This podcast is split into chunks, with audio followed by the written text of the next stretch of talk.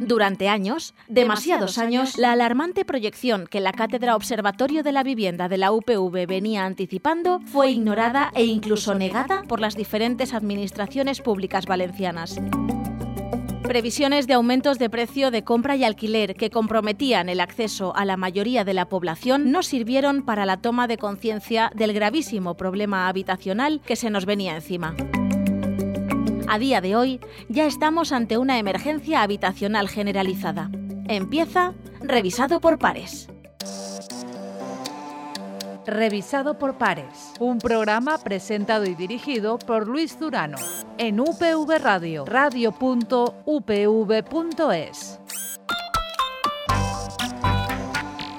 Bienvenidos a una nueva edición de Revisado por Pares, este espacio de divulgación y análisis científico de una cuestión que hoy nos afecta a todos, esa emergencia habitacional generalizada.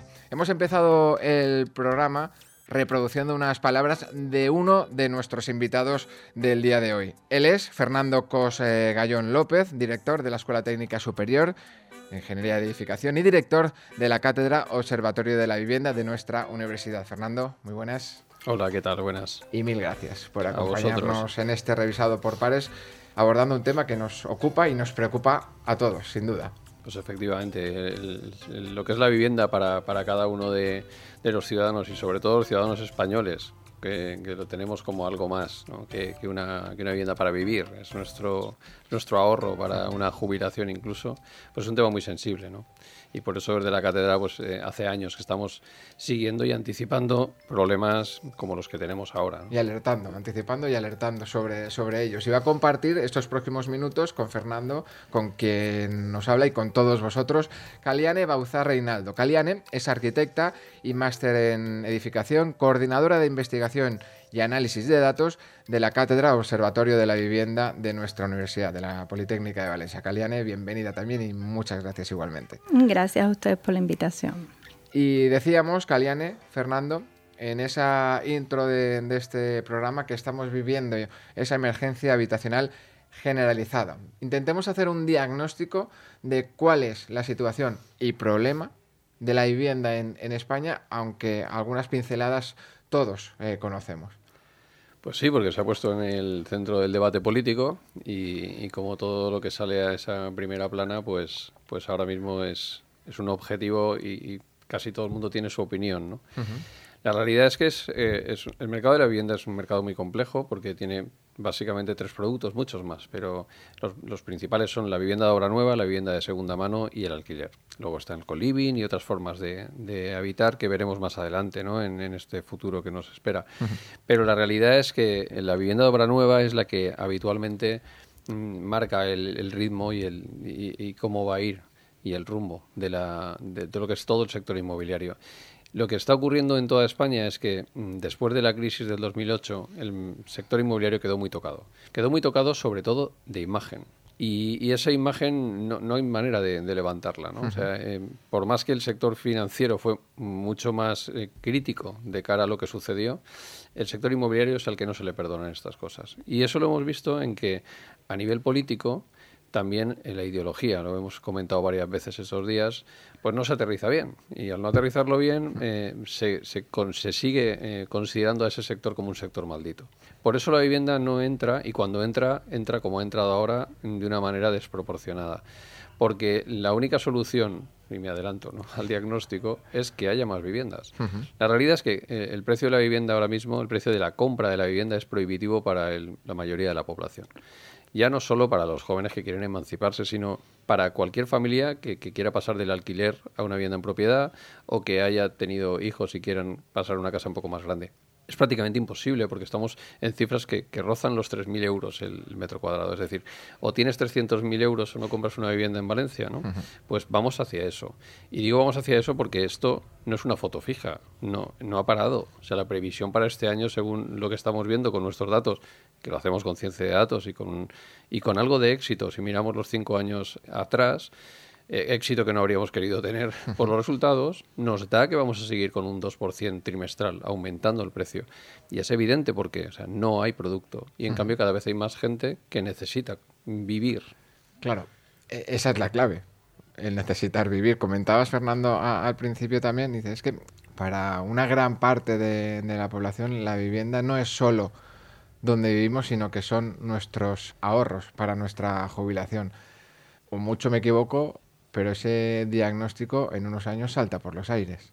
ya, ha saltado por los aires para una generación. Ahora mismo, pues la gente que esté por debajo de los 40 años eh, o han conseguido de alguna manera entrar en alguna vivienda eh, hace 6 o 7 años, o ahora el problema es que están en una situación de alquiler que no les permite, desde luego no les permite ahorrar, o sea, les permitirá de una manera muy justita llegar a final de mes.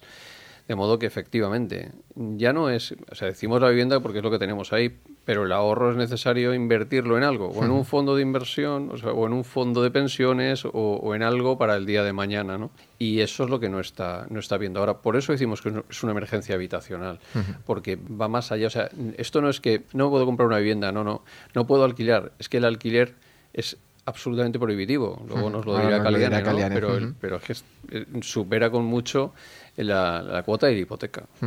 Comentaba, ha dado una cifra, eh, Fernando, tienes 300.000 euros o no te puedes comprar una, vivienda y que va a ir increciendo. Este es el diagnóstico, una cifra eh, en referencia a Valencia, pero incidamos un poquito más que esos datos los, los controlas muy bien, Caliane, de cuál es la situación de la ciudad en la que nos encontramos nosotros mismos. Pues nada, eh, un poco que afirmando lo que decía Fernando, la situación acá en Valencia, que desde la Cátedra Observatorio de la Vivienda le hemos ido eh, supervisando los últimos cinco años, concretamente desde el 2019 hemos ido tomando cada trimestre eh, los datos que nos permiten desde las plataformas digitales donde se publica la oferta que tenemos de vivienda de obra nueva. En este caso específicamente vamos a, centrarnos un poquito en la vivienda de obra nueva.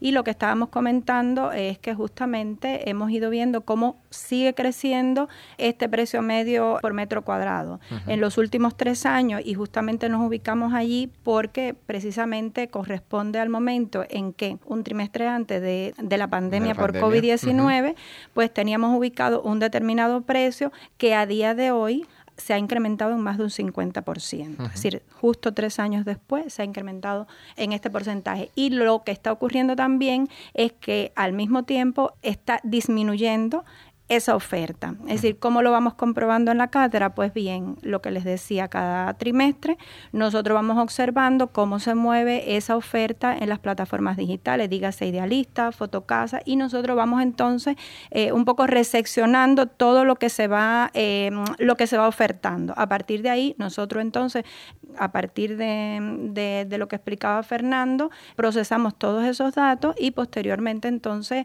eh, ubicamos, digamos, ese precio medio en la ciudad de Valencia. Claro, esto no se comporta eh, en todos los distritos de la ciudad. Sabemos que hay distritos donde el precio exactamente está mucho más tensionado. Pero bueno, básicamente lo importante es que a día de hoy realmente estamos a punto de llegar a los 3.000 euros por metro cuadrado, lo cual es una cifra que la verdad que, es muy complicada de, de entender. Y entonces, por otro lado, cada vez es menor la oferta, lo cual nos está demostrando también que se está construyendo eh, bastante poco y bueno, a partir de ahí es que hemos... Eh, y a partir de ahí la proyección, lo que comentaba Fernando, no es que ni se estanque ni que baje, sino que tira para adelante la curva, para, arriba la curva.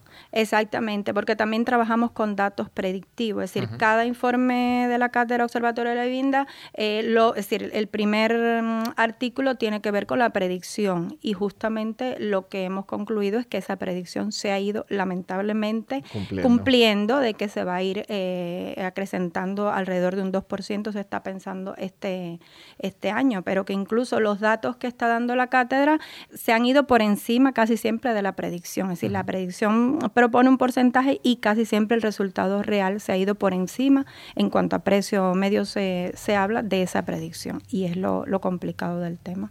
¿Y Valencia puede afrontar una mayor construcción de viviendas? Bueno, pues em, a ver, que no solo nosotros presentamos problemas, nosotros también en la cátedra nos hemos dado la tarea de, eh, digamos, proponer algunas soluciones, porque claro, los investigadores también estamos abocados a ello. Eh, recientemente también, eh, a inicios de año, nosotros estuvimos investigando un poco sobre el tema de la vivienda pública, en este caso la vivienda protegida, que es como la conocemos acá y básicamente hicimos un estudio en la ciudad de Valencia. En este estudio nosotros eh, nos basamos en los datos que ofrece el Instituto de Valenciano de la Edificación y tomando un poco esos datos eh, hicimos un levantamiento del suelo protegido que está hoy en la ciudad de Valencia.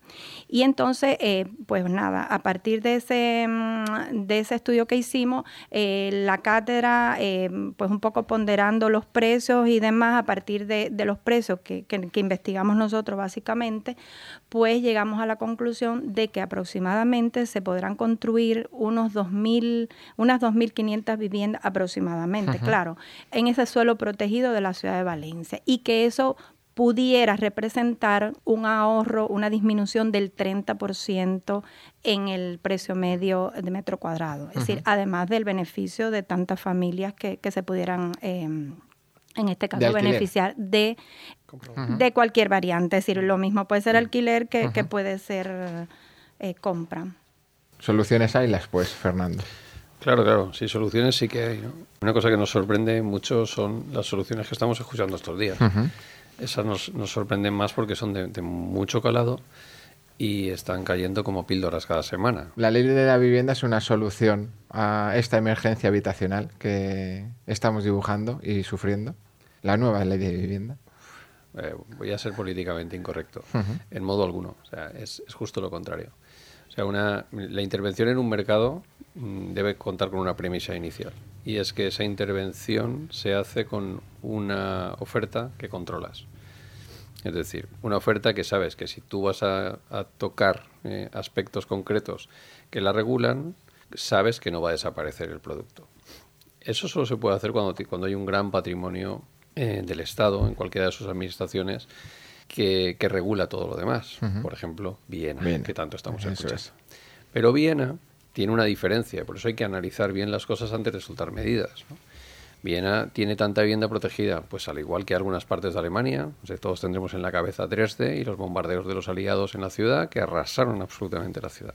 ¿Qué ocurrió? Bueno, pues que hubo que hacer una reconstrucción a una escala gigantesca, ¿no? En la Primera Guerra Mundial, después de la Primera Guerra Mundial, eso sucede en Viena. Las condiciones son tan lamentables que el, gobierno municipal decide invertir mucho en vivienda y subir unos impuestos específicos para ello y, plantear, bueno, pues gastarse muchísimo dinero de las arcas municipales en construir 60.000 viviendas en una ciudad. Claro, 60.000 viviendas en una ciudad, estamos hablando aquí que 2.500 viviendas pueden afectar hasta un 30% en el precio, imaginemos 60.000. Claro, si tú tienes eso y luego además haces un acuerdo, como se ha hecho con los años, esto empezó allí, pero luego después de Hilder fue un desastre absoluto, también en Viena y también hubo que seguir interviniendo, y resulta que al final lo que tienes es un parque de vivienda pública tan grande que cuando tú le dices ahora al sector privado, vosotros también podéis hacer vivienda protegida en estas condiciones, que es lo que se está pidiendo aquí en España, lógicamente van a tener un elemento regulador, que es el precio de semejante demanda. Pero en España justamente al contrario. Aquí estamos con un 97,5% en propiedad, privada. privada. Y esa propiedad privada, por mucho que se nos quiera hacer ver que son fondos mm, de inversión, que me niego a llamarles fondos buitre, esos fondos no tienen una parte eh, importante de, ese, de ese 2,5 ¿eh? que, que tendremos ahí. Entonces, al final resulta que realmente el casero habitual en España es el que tiene menos de tres viviendas y ha destinado los ahorros de su vida a eso precisamente para complementar o eso, o que sus hijos luego puedan tener acceso a una vivienda o una pensión, en fin, es un ahorro privado. En cualquiera de los casos, a cualquiera lo que de ese tipo de propiedad lo que va a querer es primero, que no pierda dinero y segundo, que pueda ocupar la vivienda, por ejemplo, su hijo cuando quiera, eh, en el momento que toque, según un contrato. Por tanto, nada de contratos indefinidos, sin, sin ningún eh, límite y, por supuesto, garantizando que ante un impago pueda recuperar tu bien, porque, insisto, su bien privado. Si hay una ocupación en un, en un inmueble público, se puede gestionar de una manera pero es que así podemos llegar a, a, lo que se llama la vulnerabilidad inversa, es decir, puedes tener que por una ocupación el casero caiga en una situación de vulnerabilidad porque tiene que seguir soportando, según está la ley en España, los costes de esa vivienda por el inquilino ocupado, el ocupa, ¿no? Y eso nos puede llevar a, precios salvajes en cuanto a la factura de la luz, del agua, y, y, lo tiene que soportar el casero. Por tanto, no es la solución. En cuanto a eso, sí que tiene algunas cosas buenas. Es imposible hacerlo todo mal. Es decir, una cosa interesantísima que no sé por qué no se había hecho antes es que una vivienda pública siempre será pública no decaerá como en las leyes anteriores a los 10 años. 10 años la puedes vender al precio que quieras. Pues mira, no. La vivienda pública, ya que ha tenido una subvención, unas ayudas o el tratamiento que tiene, siempre será pública. Eso es muy interesante. ¿La nueva ley ampara al casero o ampara al inquilino? Claramente al inquilino. Eh, eh, ampara al inquilino desde un punto de vista que tiene su sentido, pero cuidado. Quizá la palabra no, sea amparar. Em, ¿La nueva ley machaca al casero? Bueno, machacar igual tampoco, tampoco es la palabra de Pero bueno, de todos modos, fíjate, estaría más de acuerdo con esa que con la otra. Pero que eso no sería, vamos a ver, si fuera un fondo de inversión, de estos como nos pintan, ¿no? Que, que, lo único que quieren es sacar dinero y estas cosas, ¿no? Me daría igual. Pero el problema es que al que le estás, al que le está llegando ese mensaje es alguien que lo que va a hacer es retirar su vivienda del, del alquiler. Eso es lo que nos preocupa. O sea, no que sea verdad o que no, no, no, no, si eso me da igual como me decía alguien el otro día en una entrevista, ¿no? Bueno, pues habrá que explicarle bien al que tiene la vivienda que no va a pasar nada con su vivienda y que no la retire, porque lo que, lo que puede hacer es mirar lo que está pasando, en nuestro caso un poquito más arriba, en la ciudad de Barcelona, y se darán cuenta de lo que pasa realmente. Que lo que está sucediendo es que los que menos dinero tienen, los más desfavorecidos, no pueden alquilar una vivienda porque tienen que pasar un casting del casero que, vamos, impresionante, ¿no? Y, ese modelo, eh, no llega ya a, Valencia ese casting para simplemente, y el simplemente aquí es importante, poder acceder a un derecho que yo no sé si hoy está reconocido, es real, no, no es real, a esa vivienda digna, ese, ese proceso de, de, casting entre personas que deseamos acceder a una vivienda, ¿no está ya en Valencia también? Pues yo creo que sí. yo creo que sí, que sí estamos padeciendo también ese, ese mal y realmente eh, los precios están ahí, es decir, el alquiler también está subiendo muchísimo. Por ejemplo, en el último año la oferta de alquiler subió prácticamente un 30%. Es decir, cada vez los precios son más altos y cada vez menos personas pueden acceder incluso también al, alquiler. Y, y, y sí, yo creo que sí, y puedo hablar incluso desde lo personal. Ese casting sí o sí lo hacen. y de hecho te piden cosas que, vamos, que los caseros te están pidiendo hoy, por ejemplo, hasta que tú puedas demostrar que tienes otra vivienda adquirida. Para un extranjero, por ejemplo, estudiante como yo, que vengo a la ciudad y me quisiera, por ejemplo, rentar un piso, pues como yo voy a demostrar que tengo una propiedad en, en España si no la tengo. y es una, una condición que hoy muchos caseros te están pidiendo para rentar. Entonces, claro, eh, resulta bastante complicado. Y esa realidad nos sirve también para retomar, rehacer de nuevo la pregunta, ¿no se machaca también al inquilino, Fernando? ¿Al, inquilino? Con esa ah, petición de prácticamente mm. tener, no sé, mm, para poder acceder a una vivienda digna. Claro. E, esto, esta, esta ley es un tiro al pie a los más desfavorecidos. Eso es lo que más nos sorprende. Es decir, que lo que se pretende, obviamente, es que todo el mundo tenga derecho constitucional a una vivienda digna. Eso no está fuera de todas dudas. Pero ¿qué ocurre? Que se está haciendo justo al revés. Porque el más desfavorecido es el que, o como dice Caliane, no vas a tener una vivienda para decir, no, que yo tengo una vivienda. Y el, casero lo que quiere es tener la certeza de que esa persona que va a llegar allí, pues según la nueva ley, va a poder pues, responder. Va, a responder, porque está eh, ya se ha dado hasta nombres, sabéis que nos encanta poner nombres en España, pues la inquiocupación. El inquilino que llega paga un mes y el mes siguiente no lo paga y se declara vulnerable ya la hemos liado. Porque tienes que estar buscando. La ley va a obligar a hacer un, un arbitraje. O sea, vas a tener que negociar con el que no te paga el segundo mes, cuando alguien que se alquila, lo normal no es que el segundo mes caiga en vulnerabilidad. O sea, algo estarías notando en tu economía, ¿no? Igual que hablamos hace ya varios años de emergencia habitacional, una de las cosas que nos ocupa y que nos preocupa mucho en la cátedra es que no lleguemos a los asentamientos informales, que eso en Latinoamérica es algo habitual y aquí afortunadamente es excepcional. Pero en lo que acaba de decir Caliane, por ejemplo, sucede en la ciudad de Buenos Aires. La ciudad de Buenos Aires, que tiene unas zonas eh, muy, muy complejas de asentamientos informales, en otros países se llaman favelas, allí se les llamaba peyorativamente las villas, son barrios de personas como nosotros. Personas no son delincuentes, ni muchísimo menos, sino que han caído en que la única solución para poder alquilar es en un sitio absolutamente lamentable en cuanto a los servicios urbanos, pero que no le piden ese tener otra vivienda en propiedad, que te deja fuera al 90% de la población. Con lo cual caen en una zona en la que además hay abuso por parte de los caseros, que no son a veces ni titulares del suelo, porque es una zona de un asentamiento informal, y es un aviso que se le ha dado, personalmente, yo se lo he trasladado a, nuestros políticos. Cuidado, porque podemos caer en asentamientos. asentamientos en, ciudades como Valencia, Caliane, Fernando? Eh, yo estoy convencido de que sí, si no se hace algo urgentemente. Por eso estamos alarmando. Porque es que, ¿qué va a hacer alguien que no puede demostrar que dentro de seis meses pueda pagar una, un, alquiler. ¿Cómo le demuestras a un casero que dentro de, no sé, dentro de seis meses eh, vas a estar trabajando en la misma empresa? Es, casi imposible. O sea, una nómina ya no es suficiente. Por tanto, ¿qué ocurre si se sigue reduciendo, como ha dicho Caliane, la oferta, que está en unos límites preocupantes, que las casas que quedan en alquiler hay que verlas? ¿Y qué haces en ese momento? Pues bueno, te vas al extraradio y montas ahí una caravana y empieza primero con caravanas y luego con otras, otras cosas, ¿no? Y queremos poner el foco ahí para que sepamos que los experimentos pueden acabar en esta situación, cuando la solución, la única solución, como en cualquier mercado, es construir más vivienda. Hay que hacer cosas urgentemente, comentabas. ¿Pasa única y exclusivamente por construir más, eh, más vivienda o pasa por otras políticas también, Fernando? Bueno, por lo que no pasa es por topar el precio del alquiler, como llaman. ¿Por qué topar el precio del alquiler es porque erróneo? Porque históricamente, y aquí que estamos en revisión de pares, lo primero que se hace en cualquier artículo científico es una, un estado del arte, un estado de la cuestión.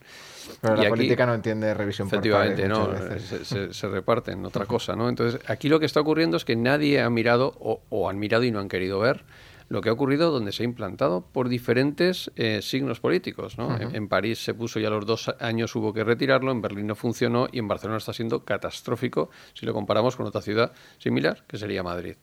Catastrófico. Entonces, ¿por qué se insiste en eso? Bueno, porque políticamente parece que tiene sentido, ¿no? Y, hay gente que puede, no estando informada, decir, bueno, pues que no, que no cobren más, que no cobren más y que me lo fijen. El problema, como decía yo, es, bueno, ¿eso quiere decir que nos conformamos con los precios actuales? Porque cuando tú dices ya que no suba más es como si estuviera bien. No, no. Esto no está bien, esto es una salvajada. Esa es la palabra. Con lo cual hay que conseguir bajarlo. Y eso solo se baja teniendo más oferta. El tema de la SARE podría ser una cosa interesante si se hubiera hecho hace 10 años una previsión, pero ahora mismo no hay vivienda en el lugar en el que más preocupa esta subida de precios. No hay. O sea, esto de que existen 9.000, ni siquiera esas 9.000, las 50.000 me parece una, mala, una broma de mal gusto, pero ni siquiera la ciudad de Valencia no hay apenas viviendas de, este tipo. Con lo cual hay que ponerse a construir ya. Es que desgraciadamente a menos de tres años vista yo no veo una solución no hay, no hay solución. O sea, todo, hay soluciones ahí si nos gastamos mucho dinero, ¿no? Y es pagarle a la gente el alquiler con los fondos públicos. Cuidado que no se les ocurra, ya se les está ocurriendo. Pero cuidado porque eso nos va a meter en una situación que ya Bruselas está diciendo qué está pasando con, con, los fondos públicos en España, ¿no? Está empezando a pedir información porque no es una cosa que se solucione solo desde el Estado. Por eso la colaboración público-privada, por eso en Viena funciona tanto y hay tantísimas viviendas, porque el privado también está haciendo. En los años 90 aquí se hacía, en mi primera casa fue una cooperativa de viviendas privada. ¿Y esa colaboración público-privada es factible en el mercado inmobiliario español, Fernando? Sí, sí, lo están deseando.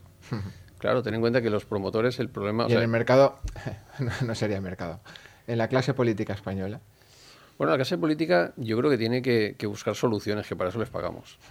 y, el problema es que eso que acabo de decir que es una cosa lógica, pues no vemos que no siempre es así. Porque lo que estamos escuchando estos días no tiene nada que ver con buscar soluciones. Lo que estamos escuchando estos días es 28M. Básicamente. Básicamente. Claro. No, no es emergencia Es 28M, efectivamente. O sea, si no, yo entiendo que, que, un político responsable, estoy siendo muy políticamente incorrecto, lo que tendría que hacer es, si tiene una batería de medidas, presentarlas.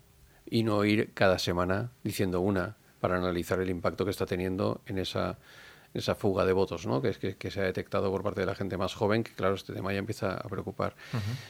Sería más creíble independientemente del contenido, ¿no? si fueran todas las medidas juntas, pero no, no han ido juntas. Y luego además es que no son creíbles porque en sí misma no son fáciles, ni, ni factibles, ni hacerlas rápidas, ni incluso el Ministerio de Defensa. Aquí lo tenemos fácil en Valencia, en la ciudad de Valencia tenemos el tema de los cuarteles de la Alameda desde hace cuánto. Pues bueno, hace mucho tiempo que se podía haber puesto en marcha, ¿no? Y es un tema que es complejo porque, porque tiene que recalificarse además ese suelo, ¿no? Pero si no se aborda un problema complejo, la emergencia habitacional será cada vez más grave. Va a crecer más, porque como ha dicho Calianes, que está desapareciendo la oferta de alquiler de vivienda de segunda mano y de vivienda obra nueva. Vivienda obra nueva, claro, pues decía si, si los, el, el sector privado estaría interesado. Claro que estaría interesado porque hay suelo público que, que está parado, no se hace nada con ese suelo público. Entonces, una manera inmediata de, de tener suelo es que ese suelo lo desarrolle el sector privado con una regulación desde lo público, de manera que no se descapitalice el Estado, no nos cueste dinero a, todos los contribuyentes. Y hay fórmulas como el cambio de obra de toda la vida o como eh, lo que es el derecho de superficie, eh, que también es tener una... Eh, el, que hace toda la inversión es el privado durante un tiempo, 50 años, y luego pasa a ser público, pero de facto desde el primer minuto ya es público porque ya tiene un precio tope. En Viena da igual que esta es una vivienda propiedad del Estado que propiedad de un privado, tú pagas el mismo alquiler porque es el mismo y si la compraras, en el público no se compra, pero en el privado te costaría lo mismo. Con lo cual hay que echar mano del sector privado, regulándolo, por supuestísimo, como estaba, eh, regulado, pero mejor, ¿no? Con esa, con esa cosa buena que tenemos de, de que ella nunca podrá descalificarse la vivienda. Caleane, sí. No, un comentario que quizás Fernando lo pueda em, abordar un poquito más es el tema de que las administraciones también están necesitando disminuir los plazos de tiempo para la gestión de todo el proceso constructivo, dígase el otorgamiento de licencias, permisos y demás que en realidad también están afectando negativamente todo el tema de la de las nuevas promociones. Y eso lo hemos visto en las reuniones que hacemos con los patronos, en los intercambios que hacemos y bueno, las cuestiones que, que, vamos leyendo, investigando en esta... ¿Eso afecta a que haya disponibilidad o no de vivienda? Sí, muchísimo, claro, como dice Caliane, si, si el proceso de tener una vivienda eh, se va a tres años, hay que ver por qué se va a tres años. ¿no? Eh, hay una parte importante que, que, es, que vienen a ser 16 meses, que es puramente administración solicitud de permisos. ¿no? Y luego hay una parte importante que también habrá que replantearse, que ahí es, eso sí que es muy fácil intervenir, y es los impuestos. Hay casi un 25% de impuestos en el precio de la vivienda. Ahí lo tenemos muy fácil. Lo dejamos a cero y han bajado un 25% en el precio de las viviendas. Bueno, Quiere decir que margen, qué margen tenemos, ¿no? ¿Eh? No estamos hablando de eso, pero que igual hay que dejar de poner el foco en los que ganan más, en teoría, que son los promotores, y cuidado que, nosotros como Estado también estamos ganando, porque hay unos impuestos que son el 25.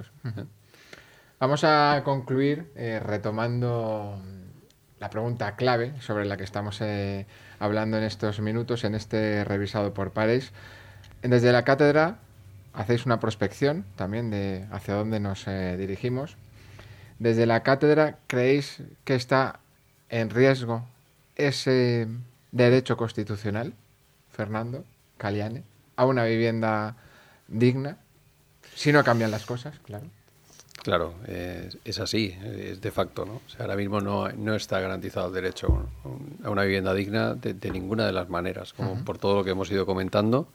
Y lo vemos hasta en nuestros alumnos en, los másteres, ¿no? que tenemos muchos alumnos latinoamericanos, pues, básicamente, que tienen muchísimos problemas para poder llegar y, con ellos tenemos una pulsión de primera mano de lo que sucede. No está garantizado y habría que conseguir una norma, una ley, marco, que además fuera con las competencias adecuadas, porque aquí encima entramos con competencias transferidas que aún lo complican todo mucho más para garantizarlo. ¿no? Dejar también, por ejemplo, el tema de, arrendamiento de pisos turísticos fuera, pues tampoco ayuda mucho para ver qué impacto puede tener, porque igual nos encontramos con una transferencia brutal, como pasó en la pandemia, pero al revés. En la pandemia todos los apartamentos turísticos pasaron al alquiler tradicional porque no había turistas. Y entonces nos cayó el precio pues casi un 20% ¿no? en, en, el 2020. Pero de repente rebotaron con muchísima fuerza y pasó al contrario. Ahora lo que puede pasar es una fuga masiva hacia algo que nos termina de estar regulado, que es el alquiler turístico, donde no existe esta historia. O sea, no hay nadie que venga a visitar Valencia que se vaya a quedar de por vida en tu casa de ocupa. ¿no? Caliane, contigo cerramos. Eh, vivimos una realidad y muchos de nosotros y nosotras la vivimos en, en primera persona, pero esa prospección es si cabe más negativa que incluso lo que vivimos a día de hoy, si no hay cambio.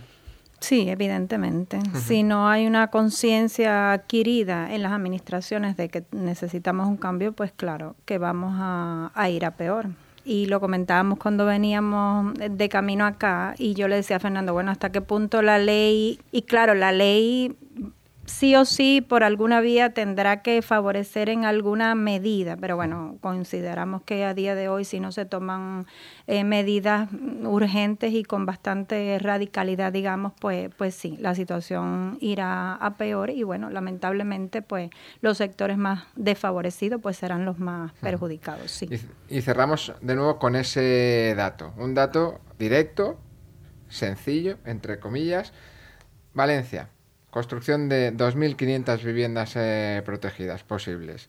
Reducción del precio medio en la ciudad, 30%. No parece tan complicado, Fernando. Pues efectivamente, es una cuestión de voluntad. Pues Fernando Cosgallón, Caliane Bauzá, millones de gracias por haber compartido con nosotros este espacio. Podríamos hablar mucho, muchísimo sobre vivienda digna o, o indigna, sobre regulación eh, política o desregulación. Vamos, podríamos estar aquí horas y horas, pero tenemos el espacio que tenemos en Revisado por Pares. De nuevo, gracias por vuestra participación en este espacio y seguiremos hablando de vivienda. Seguro, más allá del 28M, porque es algo que está fuera de periodos electorales. gracias, a ustedes. Pues muchas gracias. Hasta aquí nuestro revisado por pares del día de hoy, que como decíamos al principio, ha abordado un tema que nos ocupa y nos preocupa a todos, eh, a todos nosotros, y nosotras volvemos con todos vosotros en dos semanas en una nueva entrega de este espacio que de nuevo contará, como siempre, con la colaboración de la Fundación Española para la Ciencia y la Tecnología del Ministerio de Ciencia e Innovación. Hasta entonces, sed felices.